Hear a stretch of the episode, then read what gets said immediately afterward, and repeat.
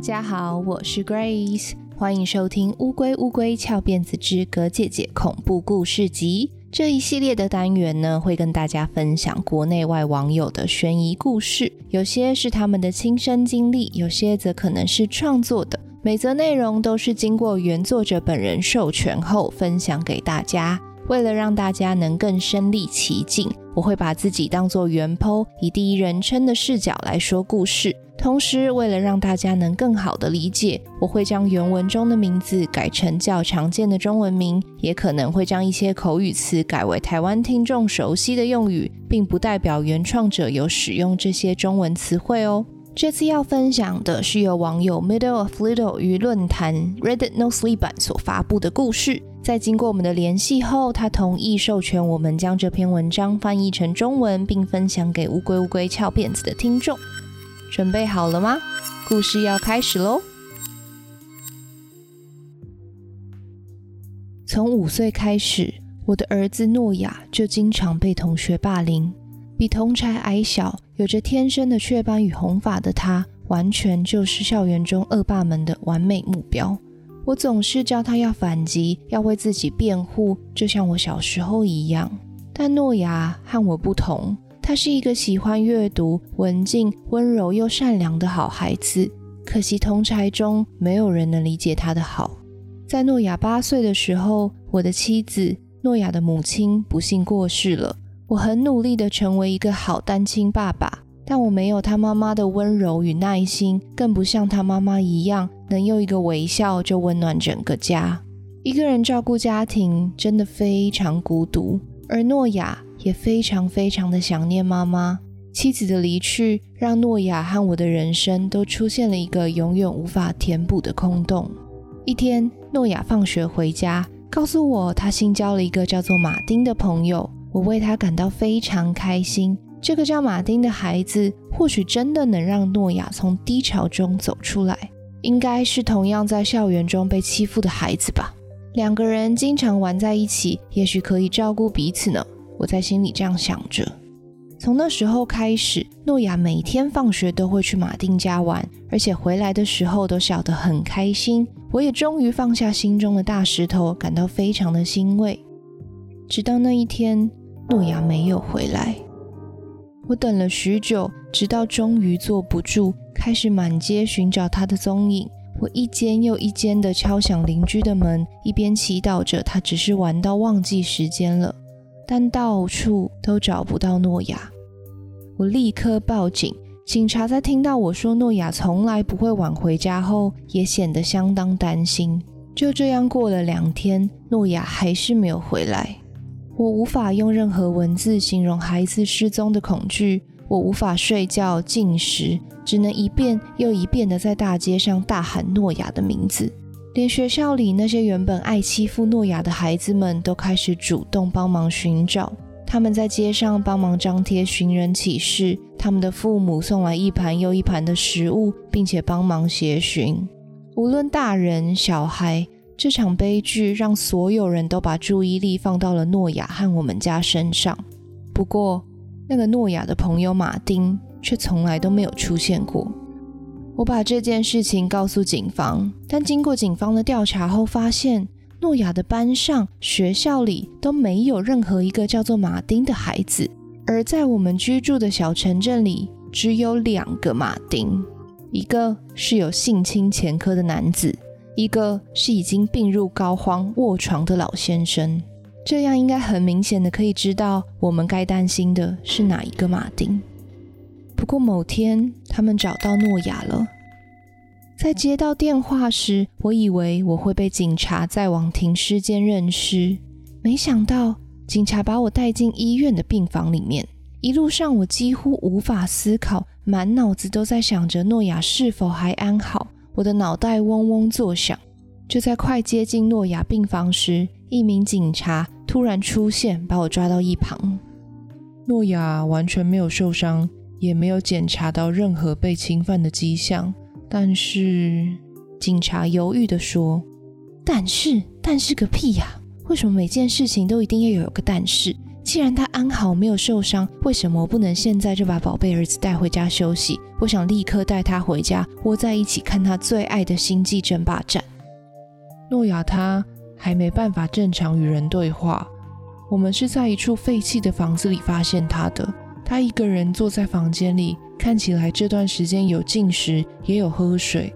从四周围的证据看起来，也没有任何捆绑、绑架的迹象。我们还在调查中，但诺亚目前还没有办法告诉我们任何资讯。医生们希望你的出现，也许能让诺亚恢复正常反应。听完警官的话，我走进病房中，诺亚躺在床上，直直地盯着天花板。连一眼都没有看我，感觉有点怪怪的。十万零三，诺亚用非常虚弱的声音碎念着：“诺亚，是爸爸，爸爸来喽！”诺亚没有理会我，他好像活在自己的世界里一样，继续的数数：十万零一，十万，九万九千九百九十九。请问是诺亚的父亲吗？一位医生走了进来。我是负责诺亚的医生，我们会尽一切力量帮助诺亚，但想先跟你确认几个问题。为什么诺亚不能正常说话？为什么他一直在念数字啊？我着急的问。请问诺亚先前有自闭症或者其他特殊状况吗？还是家中有没有任何精神疾病、精神分裂的病史呢？医生不回答我的问题，反而丢了更多问题给我。没有，诺亚没有自闭症，也没有精神分裂，我们家族也没有任何类似的状况。医生，拜托告诉我，这到底是什么情况？我看了一眼诺亚，他还在继续的数数。医生无奈地说：“诺亚吃喝都很正常，也没有受伤或发烧。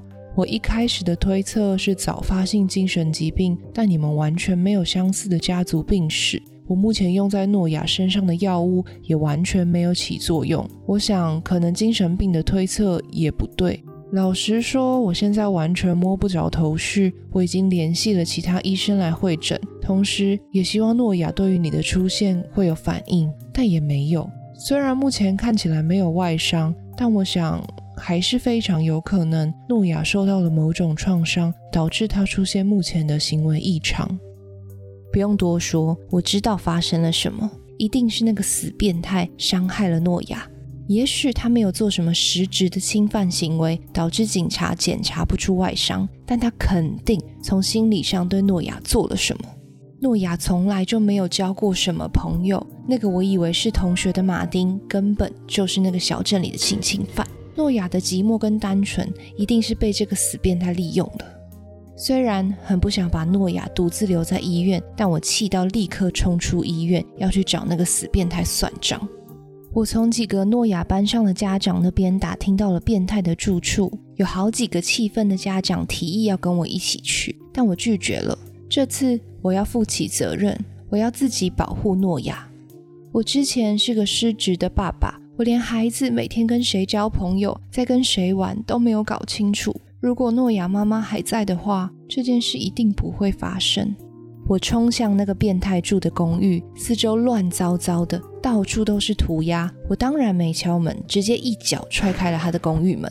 我看见那个恶心的鲁蛇正叼着烟躺在沙发上，在他还没反应过来前，我冲上去就是一拳，直接灌在他的脸上。干，你是谁啦？鲁蛇一脸疑惑。我是诺亚的爸爸。我边说边再给了他一拳，这次我听见他鼻子断裂的声音。干，是那个失踪的小孩吗？我已经跟警察说过了，我根本就没有见过他。对，我是有性侵前科，没有错，但那跟任何小孩都没有关系。那是我前女友的一场误会，我从来就没有伤害过任何小孩，我发誓。最后，他的诚恳说服了我。好吧，也许是我误会了。我立刻主动打给警察自首，在警察赶到后，大家都因为对我的同情，所以决定谁也不提告。回到医院，一切都还是一样，诺亚还是躺在床上，不断地倒数着。如果他中间睡着，会暂停数数，但只要他一醒来，就会开始接续的念：四万零六百零三。诺亚继续倒数着。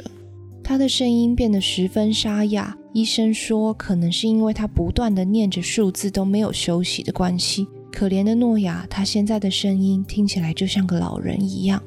因为诺亚是不断地在倒数，所以我跟医生们都非常疑惑，不知道假如他数到零的时候，到底会发生什么事情。医生们都没有见过像诺亚一样的症状，根本没有人知道该怎么办。儿子，我真的很抱歉。我握着诺亚的手，就像从前一样，但诺亚连看都不看我，立刻就把手抽开。诺亚以前从学校回来的时候，难过的时候，我总会握住他的手，再让他投入我的怀抱大哭。这个人不是诺亚，至少诺亚不在这个躯壳里面。就算在，诺亚也肯定在沉睡着。我在心里这样想着。我再次抓住诺亚的手，把一串项链挂上他的脖子。这是我的妻子留下的。我看向天空，向妻子祈祷着：“帮帮我吧！我相信你可以找到方法和诺亚对话的。”突然，诺亚捏了我的手一下，他的眼睛瞪得大大的，一脸无辜、恐惧地看着我说道：“爸爸，怎么了？我到底发生什么事了？”诺亚回来了。就像他回神的瞬间一样快，他的眼神又瞬间转为空洞。我茫然地看着他，想从一片黑暗的眼神中找回任何一丝我深爱的儿子的影子。三万九千九百六十三。如果真的有上帝的话，那他给我们的考验也太不公平了。我这样想着。就这样，诺亚一路倒数，我知道事情真的很不对劲。随着数字一直变小，我感觉到我深爱的诺亚好像也渐渐的不见踪影。直到我们终于进入了双位数，我和医生们围绕着他的病床，所有人都全神贯注的等待着他倒数到零的那一刻。二十、十九、十八、十七，随着诺亚急促的倒数声，我脑海中不断闪着我和他妈妈以前抱着他快乐的各种生活片段。五、四、三、二，在最后一声倒数声出现前，诺亚停滞了一下。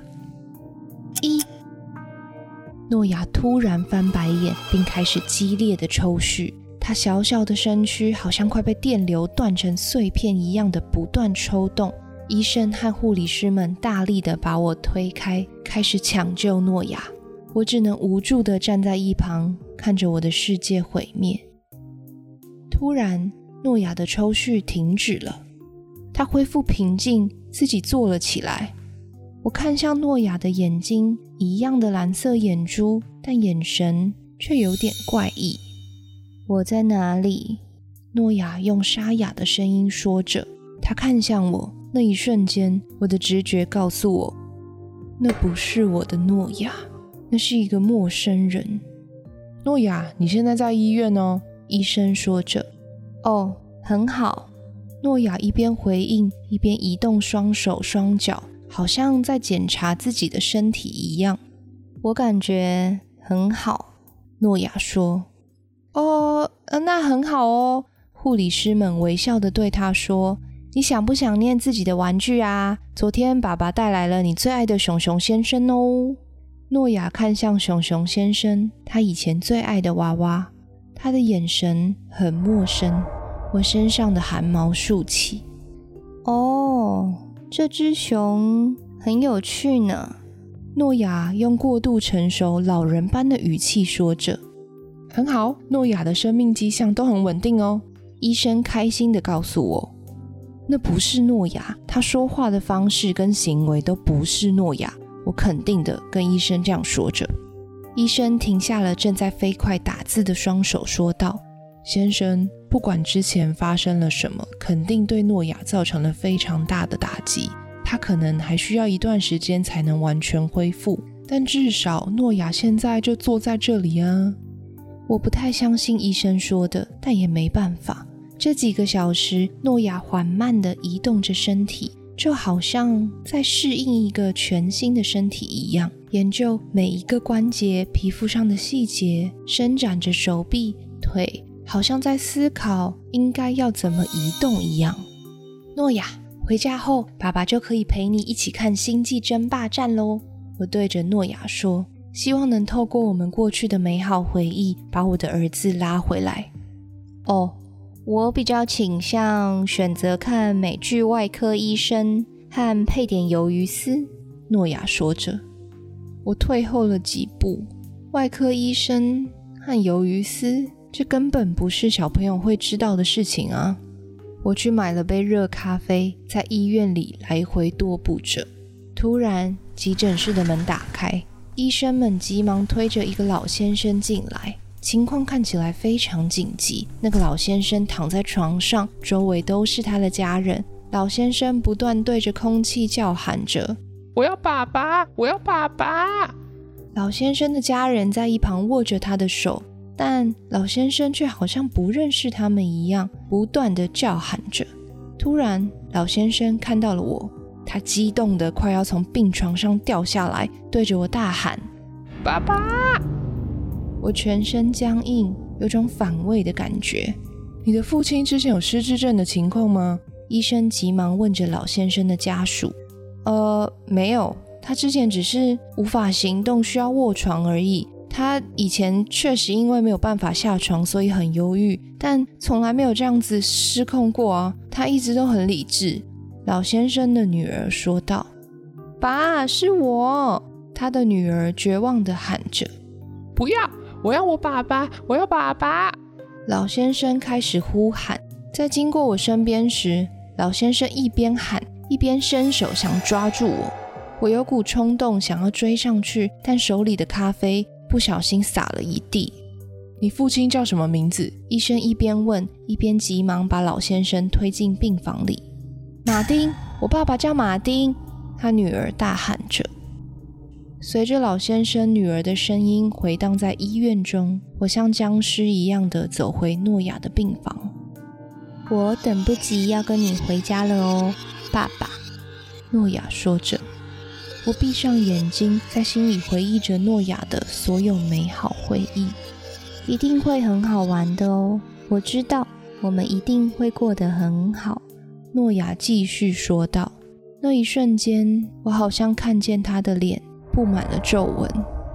他不是我的儿子，那个要跟我回家的东西不是我的小孩。我就是知道。